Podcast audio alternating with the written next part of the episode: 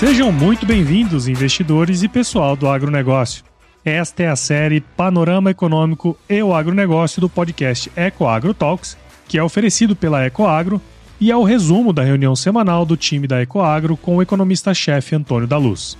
Na reunião de guidance, o time se prepara para os desafios da semana que começa, através de trocas de informações macroeconômicas e setoriais, de modo que todos estejam muito bem informados para entregar os melhores resultados tanto para o agronegócio como para os investidores, pois não tem elo mais forte entre o agronegócio e o mercado de capitais do que a Ecoagro.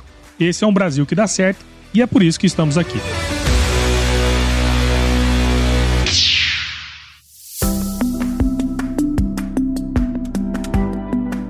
Olá, investidores, olá pessoal do agronegócio. Que bom, que bom tê-los conosco de novo agora em 2024, nosso primeiro episódio do ano, nessa semana que vai do dia 15 ao dia 19 de janeiro de 2024. Estamos, depois de duas semanas parados, voltando com tudo com o nosso podcast Panorama Macroeconômico e o Agronegócio, que no ano passado vocês nos deram uma alegria imensa, com uma audiência bem maior do que nós imaginávamos. E eu não tenho dúvida que esse ano será um ano de crescimento, não só podcast, mas crescimento para você que acompanha o nosso podcast toda semana, se informa sobre o que está acontecendo na economia e também no agronegócio.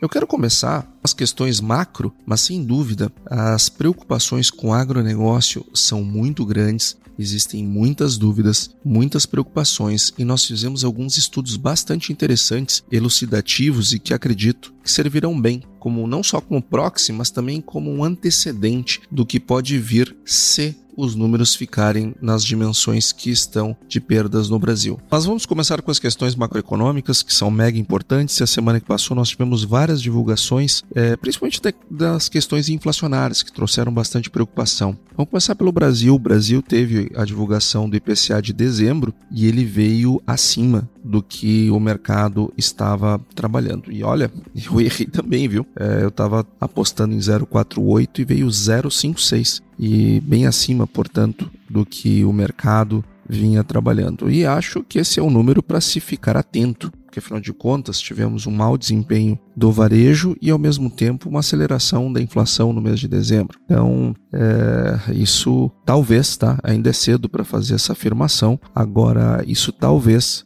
já seja efeito do desequilíbrio fiscal no processo inflacionário. Vamos aguardar os próximos, os próximos capítulos para ver o que, que, vai acontecer, mas um desencaixe do tamanho que, tá, que estamos vendo por parte do governo talvez ainda seja cedo, porém inexoravelmente algum efeito do ponto de vista inflacionário haverá. Se será muito, se será, é, se será pouco, vamos ver. Agora, que terá, não há a menor dúvida. Este já pode ser um sinal disto não quero aqui afirmar de maneira definitiva, porém já pode ser. O fato é que o IPCA veio 0,56 em dezembro, fazendo com que o IPCA feche 2023, tenha fechado 2023 em 4,62. A projeção é que ficasse em 4,54, ficou em 4,62. Bom, seja de um jeito, seja do outro, nós tivemos o resultado da inflação estipulado pelo Conselho Monetário Nacional, CMN, eh, que dá a meta para o Banco Central seguir, essa meta foi cumprida. Então, em 2023, nós tivemos o cumprimento da meta, diferente do que ocorria nos últimos dois anos, onde tivemos uma inflação bastante elevada no Brasil, por conta de todo o desequilíbrio fiscal gerado pela própria pandemia. Isso em escala global, mas também aqui no Brasil com muita intensidade. Falamos disso exaustivamente ao longo do ano passado. Agora, o fato é que se cumpriu a meta, é 4,62 e, estamos num processo de desaceleração, nova desaceleração em 12 meses. Uh, estamos com o, o 462, lembrando que chegamos a estar em, em outubro em 5,19, que é quando nós tivemos ali aquela virada de chave da reoneração uh, dos combustíveis. Então, nós estamos num processo de desinflação que se mostra mais, uh, mais lento a partir de agora, como a própria ata do Banco Central já, já, já alertava para isso, olha, agora, a partir de agora, o processo é mais lento. Bom, estamos dentro da meta, mas ainda longe do centro da meta. Lembrando que o centro da meta para 2024 é 3 3%. Então o teto para 2024 será 4,5%. Então se nós já estivéssemos com a meta de 2024, nós não estaríamos cumprindo a meta. Mas como até 2023 o centro da meta era 3,25 e consequentemente o teto 4,75, porque tem um e-mail de banda para cima e para baixo, nós fechamos dentro da meta, uh, estamos cumprindo, portanto, uh, aquilo que se propõe através do Conselho Monetário Nacional, que é presidido pelo ministro da Fazenda e tem também como membros a ministra do Planejamento e também o presidente do Banco Central. Então, cumprimos a meta, agora preocupa o desempenho da economia agora nesse último trimestre, que nós teremos a divulgação apenas em março, nós vamos ter o dado do último trimestre de 2023. Uh, eh, lembrando que no, no terceiro trimestre nós tivemos um crescimento de apenas 0,1 e os resultados estão bastante ruins. Porque quando olhamos dados de varejo, quando olhamos dados de serviços, podcast semana que vem eu trago mais informações sobre isso. Os dados estão muito, muito fracos e preocupando bastante toda, todo o mercado. Vamos olhar agora para os dados de inflação nos Estados Unidos, que também teve as suas divulgações agora na semana que passou e trouxe mais um pouco de incerteza para os otimistas que acham que está tudo ótimo com a inflação americana. Não, não está tudo ótimo com a inflação americana. Como nós viemos aqui ressaltando, é, em todo o podcast nós viemos falando sobre isso. Toda semana a gente vem trazendo essa preocupação. A, a inflação dos Estados Unidos preocupa. Tanto que o dado de dezembro ele veio 0,3, enquanto a projeção era de um crescimento de 0,2, acima, portanto, da expectativa do mercado. E quando nós olhamos o dado anualizado, a inflação nos Estados Unidos, cuja meta é 2%, 2%, e não tem banda, é o centro da, da, da meta e acabou, nós fechamos em 3,4. A projeção era fechar o ano em 3,2, fechou em 3,4. Então vejo que nós estamos muito longe ainda do centro da meta. E o que mais preocupa é que subiu em relação ao mês passado. É, no mês de novembro, a inflação em 12 meses estava 3,1, fechou dezembro em 3,4, ou seja, em, em 12 meses nós estamos com a inflação maior do que estava no mês passado. E quando nós olhamos a inflação de julho para cá, ela não está cedendo. Não está cedendo, não está baixando a inflação. Se a meta é 2 e eu estou em 3,4 Uh, e o melhor resultado que eu tive foi 3 lá em julho, depois subiu para 3,2, para 3,7, se manteve em 3,7, depois caiu para 3,2, 3,1, voltou a subir 3,4. Percebe que nós estamos acima de 3 desde julho do ano passado? E, e, e o que acontece? Pô, se a meta é 2 e eu estou desde julho com a inflação em 12 meses sem dar novos sinais, não há como não, não haver uma preocupação em relação aos dados da inflação americana e o futuro dos juros. Se os Estados Unidos pretende colocar a inflação da, na, dentro da meta, ela, ela, ele precisa, no mínimo, manter os juros altos por mais tempo.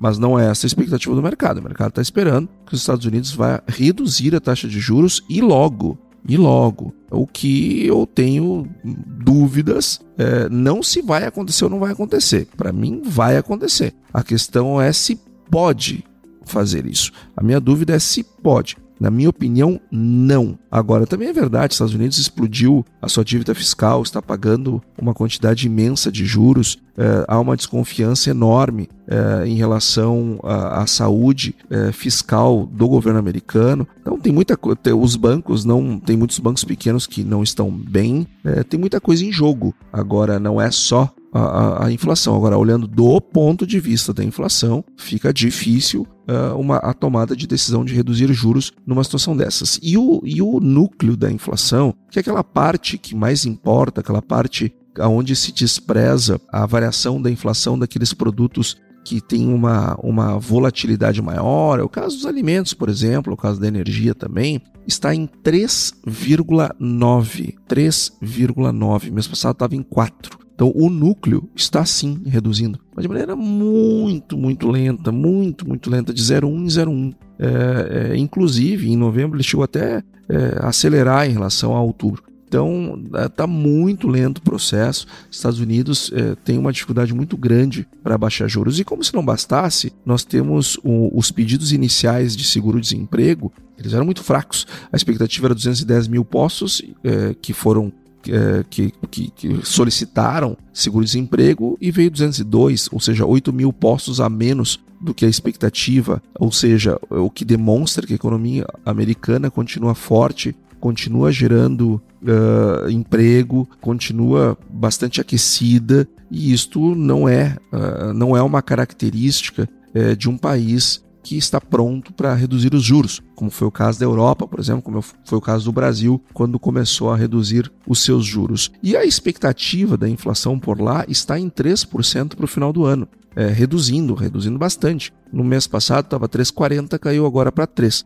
É uma, uma redução bastante forte, é, muito embalada pela expectativa do mercado de redução de juros. Agora, bom, tomara, né? Tomara que aconteça. Agora, mesmo se acontecer, percebe que 3% é não cumprir a meta? Se a meta é 2, 3% é 50% acima da meta. Ou seja, está difícil para os Estados Unidos conseguirem reduzir os juros do jeito que eles uh, estão falando que vai acontecer. E como eu disse, eu não duvido que vá. O que eu duvido é se pode fazer isso com a tranquilidade que se espera sem ter efeitos do ponto de vista inflacionário.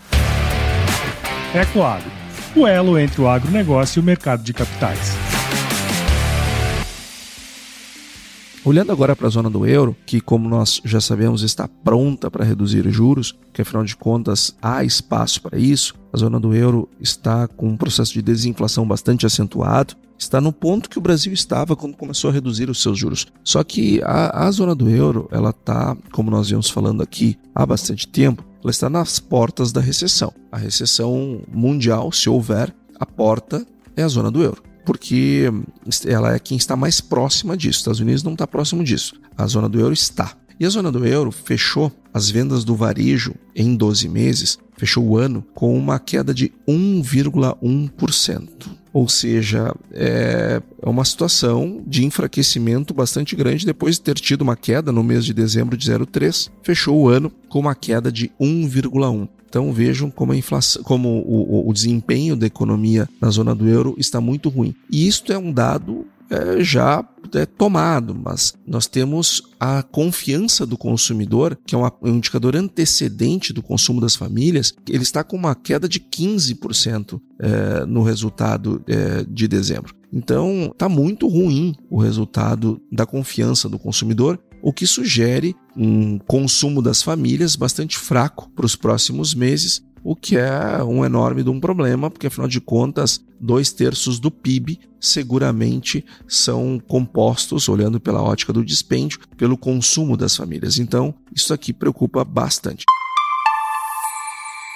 A notícia boa, ela vem da China, e, ela, e isso é bom para quem está preocupado, como eu, com o risco da recessão global. A China ela vem, ela está acelerando a sua importação e também acelerando a sua exportação. Seu nível de exportação e o seu nível de importação estão sendo acelerados. Nós tivemos um crescimento das importações agora é, no mês de dezembro, é, e assim como nós tivemos um crescimento das exportações, na casa de 2,3%. Então é um dado bastante positivo, porque isso demonstra um reaquecimento, pelo menos é, por parte da economia chinesa. Se ela está importando mais, está exportando mais, o trade está maior, é, é, a segunda maior economia do mundo. Então, nós estamos falando de, uma, de um impacto em termos globais bastante significativo, o que é algo sem dúvida muito, muito bom. Agora, pessoal, eu quero falar um pouco de agro, porque afinal de contas, Está todo mundo preocupado com as perdas que estão acontecendo em vários estados brasileiros, sobretudo o maior deles, o gigante Mato Grosso. Então, como todos nós sabemos, estamos passando por um euninho muito intenso, né? um super euninho já nessas alturas do campeonato, que deve, no final desse mês, atingir é, seu pico, no, no, na segunda metade de janeiro deve atingir seu pico, e nós estamos com uma previsão meteorológica de que tenhamos um laninha a partir de abril. Ou seja, é, vai ser uma virada de El Ninho para Laninha. Não sei se não volta El Ninho no final do ano. Bom, aí é com os meteorologistas, vão ver o que vai acontecer. É, o fato é que nós tivemos um, uma escassez de chuvas é, do trópico para cima e um excesso de chuvas do trópico para baixo. Isso vem trazendo perdas. E essas perdas, elas têm sido registradas pelas consultorias e nós tivemos um dado da Conab. Lembrando, o dado da Conab não é um dado muito confiável, eles não têm estrutura para fazer levantamento no Brasil inteiro, é, já falamos disso por aqui. Mas eles também copiam muito é, o que as próprias consultorias levantam, tem lá suas análises por satélites, que são importantes, não há dúvida, é uma, é uma, é uma parte positiva, e tem também as colmeias do IBGE, que auxiliam bastante, faz 80 anos que esse pessoal faz isso. Agora, olhando para o relatório da Conab, que trouxe uma visão para o mercado, nós tivemos uma mudança muito grande nesse relatório, aonde houve uma queda na expectativa de produção para 306 3,3 milhões de toneladas. Lembrando que no ano passado foi 319,8, eu vou arredondar aqui, 320. Ano passado foram 320 milhões de toneladas de grãos produzidas no Brasil e esse ano a expectativa agora são 306 milhões de toneladas. Então nós estamos falando de uma perda absoluta de um ano para o outro de 13 milhões e meio de toneladas. Isso sem considerar, né, que teve várias, existem algumas produções que estão aumentando. E a maior parte dessa perda, olhando do ponto de vista absoluto, está acontecendo no Mato Grosso. O Mato Grosso é, está perdendo sozinho uh, mais de 11 milhões de toneladas. É, estamos falando de 11,4 milhões de toneladas somente no Mato Grosso. É, outros estados, que é uma perda também de 11,3%. É, por que, que os números estão muito parecidos, né? 11 milhões, 11 milhões e 400, 11,3, porque a produção lá no Mato Grosso no ano passado foi de 100 milhões 980 mil, ou seja, então está muito próximo do 100%, né, do, do, do, olhando do ponto de vista percentual. Então, é, o Mato Grosso é o estado que apresenta a maior perda absoluta. Depois, só que a maior perda percentual dos grandes produtores de grãos não é, não é a maior perda é, é, relativa, mas é dos principais produtores, sim, é o estado da Bahia. O estado da Bahia está perdendo 12,7% da sua produção de grãos, uma perda de, de 1 milhão 696 mil toneladas. Então, é, vejam que é, aqui nós temos a maior concentração de perdas e assim também é, o, nós temos o estado do Paraná, que de acordo com a Conab, por esse último relatório, deve colher 43 milhões de toneladas, uma perda em relação ao ano passado de 2,9 milhões de toneladas. Então vejam, quando a gente soma as perdas no Paraná, no Mato Grosso e na Bahia, nós já temos quase 16 milhões de toneladas perdidas. Então vejam, ah, mas Antônio, como assim? O Brasil está perdendo 13,4, sim, mas que está aumentando alguns outros, alguns outros estados estão aumentando. É, é o caso do Ceará, por exemplo, que está aumentando uh, a sua produção, não está tendo problema com seca. É o caso da, da do Amazonas, é o caso de Roraima. Então, é, existem sim estados que estão aumentando a sua produção. Agora, eu estou pensando no, não no, aonde está aumentando. Então, onde está aumentando está tudo certo, tá ótimo. Estou pensando em problema. Estou pensando no que nós temos que nos preocupar, seja como investidores, seja como operadores do agronegócio. Esses três estados são aqueles que concentram as maiores perdas. Não significa que nós não tenhamos perdas em outros estados também por exemplo, o próprio, o próprio estado de São Paulo também tem perdas importantes, 7,6%, 872 uh, uh, mil toneladas de grãos perdidas. Uh, então percebam que as perdas elas, elas são bastante significativas, elas não são nada desprezíveis. No entanto, essas perdas elas são bem menores do que estão sendo apontadas pelas consultorias. As consultorias estão trazendo números muito maiores. Por exemplo, no Mato Grosso, Vamos pegar, vamos, olhar um pouco agora por produto. Tá? Vamos olhar por o produto. Ainda dentro do relatório do, do, da, da Conap. Depois a gente, eu vou aqui expandir e trazer alguns dados que me parecem mais, mais próximos da realidade em relação a esse relatório da Conap. Uh, em termos de milho, no ano passado nós produzimos quase 132 milhões de toneladas. Esse ano são 117, ou seja, só de milho nós perdemos 14,3 milhões de toneladas. A soja, que no ano passado tinha sido 154 milhões e 600, esse ano, de acordo com o levantamento da Conab, está em 155,2. Ou seja, não houve perda nenhuma. Pelo contrário, ainda tem um pequeno aumento de 0,4%. Só que o que acontece? Os dados das consultorias estão mostrando uma realidade diferente. Ao invés de ser 155, o pessoal já está trabalhando ali entre 148 e 150. Então, ou seja, nós já temos perdas de produção em relação ao ano passado no que diz respeito à soja. Então, essas perdas da soja, elas não estão sendo sequer é, integralizadas por esse dado da Conab. É como se nós não tivéssemos perda nenhuma. Uh, e isso, evidentemente, que preocupa, porque não está apresentando a realidade dos fatos. Para termos uma ideia, a própria AproSoja, que é a Associação dos Produtores de Soja, uh, e que está lá no Mato Grosso, ela está trazendo estimativas bem diferentes, falando numa perda de 21% na soja. Ou seja, enquanto a Conab está falando em 11, a AproSoja está falando em 21 é muita diferença. Nossa, é muita diferença. Isso foi feito uma pesquisa em 1.033 propriedades no estado do Mato Grosso. Então, a produção que no ano passado tinha sido 45,3 milhões de toneladas está caindo para 35,7. Então, veja, é uma queda que a Conab não está considerando, ela não está enxergando essa queda. E é importante também dizer que a maior parte dessa perda que a Conab está verificando é em segunda safra. É em segunda safra, considerando que, dado o atraso de plantio da soja, vai haver uma, uma área significativamente grande que não será possível plantá-la em segunda safra, plantar o milho, portanto. Agora, existem perdas em primeira safra que talvez não estejam sendo corretamente dimensionadas pela Conab, sobretudo no Paraná, sobretudo no Paraná. E também em Minas Gerais. Então, é importante ficarmos atentos para os próximos passos uh, os próximos relatórios, porque afinal de contas o mercado ele seguia muito pelo que está sendo divulgado pela Conab, pelo USDA, etc. Uh, eh, mas o nosso papel aqui nesse podcast é justamente trazer aquilo que vem antes, né? Uh, nós temos que enxergar as coisas antes delas acontecerem, senão não faz sentido o nosso trabalho. Então, muita atenção a isto que está sendo dito em termos de perdas.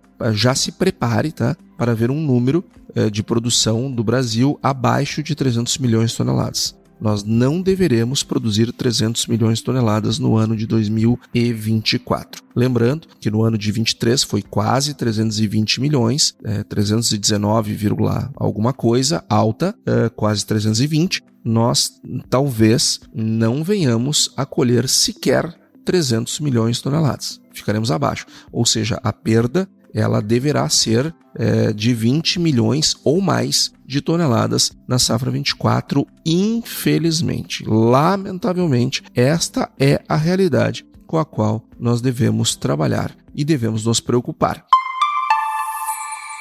Agora eu quero me dirigir em particular aos investidores. Pessoal que está bastante preocupado, pessoal gestor de fundos, gestor de carteira, que nos procura para conversar lá na Ecoagro. Eu quero trazer aqui o seguinte dado, tá? A própria ProSoja, nesse levantamento que eles dizem, é, que trouxeram agora na, na semana que passou, e que mostram uma, com muita contundência perdas bem superiores às que estão sendo alegadas pela Conab até este momento, eles dizem o seguinte: olha, a produtividade média é, ela deverá ser de 50,2 sacos por hectare. 50,2 sacos. Então, é, ano passado tinha sido quase 64 sacos. Então, nós estamos perdendo aqui, é, pega os números depois da vírgula, 13 sacos e alguma coisa por hectare. Bom, então quer dizer que vai haver uma quebradeira. Quer dizer que vai todo mundo quebrar, que ninguém vai pagar as contas, que vai ser um desastre, que vai, o mundo vai acabar. Bom, deixa eu, deixa eu dizer uma coisa para você. Eu ouvi muito sobre isso, sobre o Rio Grande do Sul. Ah, o Rio Grande do Sul vai quebrar. Não, o Rio Grande do Sul não tem como. Sim, porque o Rio Grande do Sul em 2022 perdeu mais do que o Mato Grosso, que produz muito mais que o Rio Grande do Sul, é, é, está perdendo. E aí todo mundo achava que ia quebrar e ele não quebrou. Todo mundo achava que ia ser uma inadimplência incrível e não aconteceu. E aí que, o que, que veio de novo? 2023, outra estiagem. em cima da de 2022. Se nós somarmos as perdas do Rio Grande do Sul em 22 e 23, dá 30 milhões de toneladas. 30 milhões de toneladas. Isto é mais do que se espera que o Brasil venha a perder em 2024 inteiro concentrado num único estado, nos únicos, nos mesmos produtores. Bom, agora o estado quebra. Não. O estado plantou uma enorme de uma área plantada eh, e vai colher uma excelente eh, lavoura em 2024 dentro dos problemas que o Ninho trouxe, tá?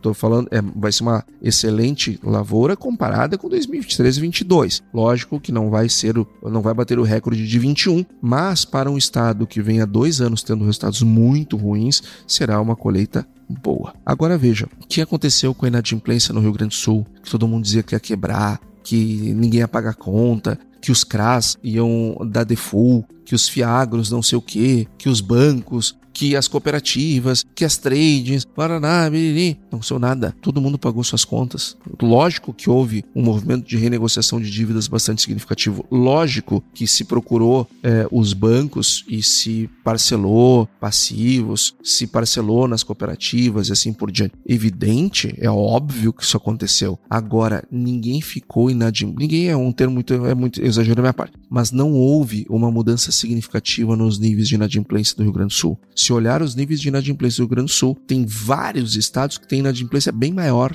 do que o Rio Grande do Sul, que teve dois, dois anos seguidos. Então, por que eu estou dizendo isso, tá? Porque eu estou vendo a mesma cantilena em relação a estados como Mato Grosso, como Bahia e como Paraná. Não, gente, não é assim. Não é assim que acontece. E eu vou mostrar um dado que eu gosto muito. Eu gosto muito porque ele funciona. Não é porque eu gosto, não é porque ele é elegante. Eu gosto porque ele funciona. Eu estou dizendo que aqui, ó, de acordo com o dado da, da ProSoja, que está trazendo um levantamento muito mais drástico da Conab para Mato Grosso, está dizendo que ao invés de colher 64 sacos, como foi ano passado, deverá colher 50, né?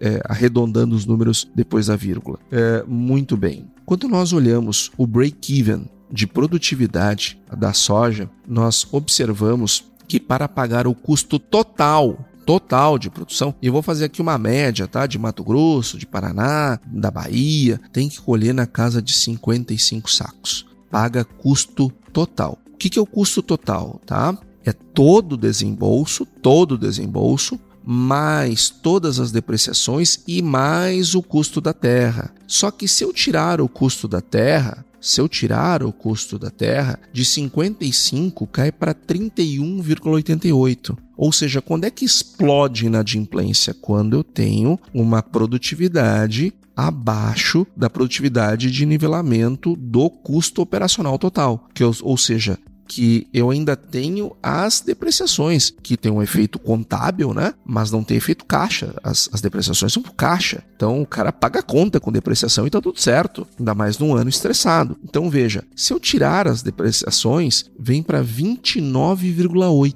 Então percebe que apesar de tudo isso, para chegar em em, é, no caos, a perda tem que ser muito maior do que a que nós estamos observando. E olha que ela já está dramática. Então, bom, ah, mas é alguém vai raciocinar corretamente da seguinte maneira. Não, ok, Antônio. Só que é o seguinte, o cara que é 100% arrendatário, ele tem que pagar a terra, porque afinal de contas ele tem que pagar o arrendamento. Este cara nós temos um problema maior.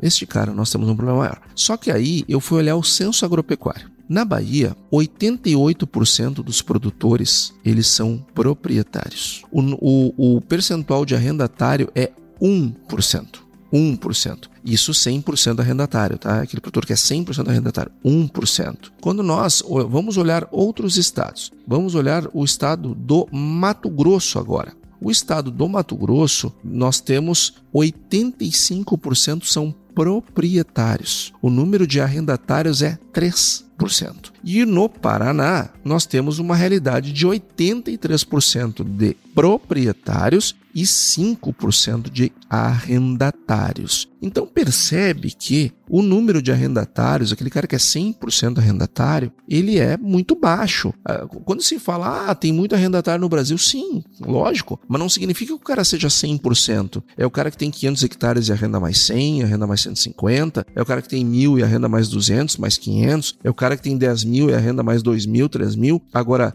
é, a maior parte dos arrendatários são proprietários. Eles têm a sua área e arrendam é, outra, outras áreas também. Então, o efeito de custo da terra, o efeito caixa, o efeito caixa, ou seja, o que vai sair efetivamente do caixa é para pagar o arrendamento. Aquele para remunerar o, o, os fatores de capital, é evidente que ele é importante é, e não dá para todo ano não remunerar. Agora, ninguém deixa de pagar a conta, pagar suas contas na, na, na, na revenda de insumo ou na cooperativa por causa do. Não, não, preciso remunerar as minhas depreciações. Não, não, eu preciso remunerar os, os custos dos fatores. Não, gente, o cara, se ele não pagar a revenda, se ele não pagar a cooperativa, ele tá fora. Ele tá fora, tá fora, não planta mais, deixou de ser produtor, foi demitido pelo seu próprio negócio, tá fora. Então é game over. Então essa é a última. Sempre, sempre essa é a última possibilidade. Por isso que por isso que nós não vimos num estado que teve duas quebras de safras muito maiores do que nós estamos vendo no Mato Grosso, na Bahia e no Paraná, e não houve um aumento significativo na inadimplência. Não houve. Nós já mostramos isso, já falamos isso aqui. Se quiser, me manda lá uma mensagem no Instagram e eu trago os números atualizados no, no, no próximo podcast, é, se vocês acharem importante. Não houve aumento significativo de inadimplência. E eu acredito que se as perdas forem essas, nós também não teremos é, significativas é, inadimplências no ano de 2024. Não estou dizendo que não vai haver, vai haver, não estou dizendo que não vai aumentar, claro que vai aumentar, mas não acredito que isso seja, será um problema. É lógico também, nós temos que olhar para os preços. Os preços eles estão em queda, tanto de soja quanto de milho, porque ainda o mercado não expressou, não entendeu é, o tamanho das perdas aqui no Brasil, até porque o, o relatório da Conab está muito é, aquém da realidade das lavouras brasileiras e isso, de certo modo, está ajudando para uh, manter os preços em queda lá. Além disso, o USDA teve relatório na semana que passou e aumentou a produção 2024 americana, essa que já, já está colhida, tá? Só para lembrar, aumentou a produção americana em 1 milhão de toneladas e, e aumentou também a produção de milho nos Estados Unidos, essa em pouco mais de 3 milhões de toneladas. Então, isso tudo fez aumentar os estoques é, e, consequentemente, caiu o preço em Chicago. É, mas quando o mercado perceber que nós estamos com uma queda é, maior na nossa produção aqui, provavelmente vai ter algum tipo de ajuste. Olha, eu que não gosto dessas coisas, estou achando até interessante fazer uma fezinha com alguma call aí, hein? É, para ver o que acontece. Comprar uma callzinha lá, fazer coisa pouquinha, né? Só para só pra gente não perder o faro, só de brincadeira. É, tô pensando em comprar umas calls de soja só para ver o que vai acontecer. Porque afinal de contas ainda não entrou uh, as perdas reais das lavouras brasileiras. Agora essas perdas elas não, não devem é, gerar um, um, problema de inadimplência crônico que vai bater é, nos CRAs, que vai quebrar CRA, que vai dar default em CRA, que vai, default em, vai dar default em Fiagro. É, se houver uma quebra de CRA, default de CRA ou de Fiagro, é porque eles foram mal feitos, porque eles não foram bem construídos, porque os, os papéis não são bons, os ativos não são bons. Mas daí é papel do investidor é, saber escolher os, os melhores produtos. Nós, com o nosso Fiagro, EGAF11, com todos os nossos CRAS, nós estamos super tranquilos, estamos monitorando é, em todas as regiões o que está acontecendo, estamos em, em, constante conversa com as revendas que nós temos CRAS, então nós estamos bastante é, é, tranquilos, é lógico que não é um cenário positivo, não é o que a gente queria ver. Agora, agronegócio é assim, tem ano bom, tem ano ruim, faz parte do jogo, é laninha, é o ninho, é uma indústria céu aberto, é assim que as coisas funcionam. Então, nós não devemos é, entrar em pânico e nem a, a achar que o mundo vai acabar, porque o mundo não acaba. O setor é muito forte, muito resiliente e não é à toa que ele é o setor que mais cresce em termos médios no Brasil, porque ele cresce em termos médios. Ano passado cresceu 16%. Esse ano, evidentemente, que vai ter queda. E assim, no biênio será um, um enorme um crescimento. Estar posicionado no agro é saber que existe oscilação, que existe volatilidade. Agora, imaginar que isso se transforme em inadimplência, sabendo que menor as menores inadimplências do, de todos os créditos do Brasil são os do agro. Eu vou repetir isso para você. A inadimplência do crédito consignado é mais elevada do que a inadimplência no agro. Então vamos lá, vamos lá, pessoal, vamos dar, vamos dar é, tamanho e proporção correta para as coisas. Então, pessoal, esse foi o nosso podcast dessa semana. Eu quero agradecer muito você que, que, que, está aqui de volta comigo. Esse está sendo o primeiro do ano de 2024, o primeiro de 50 que vão acontecer esse ano. É, obrigado pela companhia. Essa semana eu vou estar no município de Condor fazendo uma palestra lá para o Grupo Agros é, sobre é, mercado de soja e de milho. Quem estiver lá por perto pode aparecer por lá. E para aqueles que não tiverem, nos encontramos de novo na semana que vem. Desejo a todos uma excelente semana. E aí, você gostou desse podcast? Se gostou, considere compartilhar este episódio com alguma pessoa que irá se beneficiar deste conteúdo e nos ajude a alcançar mais pessoas. O roteiro e apresentação deste episódio foi do economista-chefe da Ecoagro, Antônio da Luz, a produção do Agro Resenha e a edição do Senhor A. Saiba mais sobre a Ecoagro em www.ecoagro.agr.br. Ecoagro, o elo entre o agronegócio e o mercado de capitais.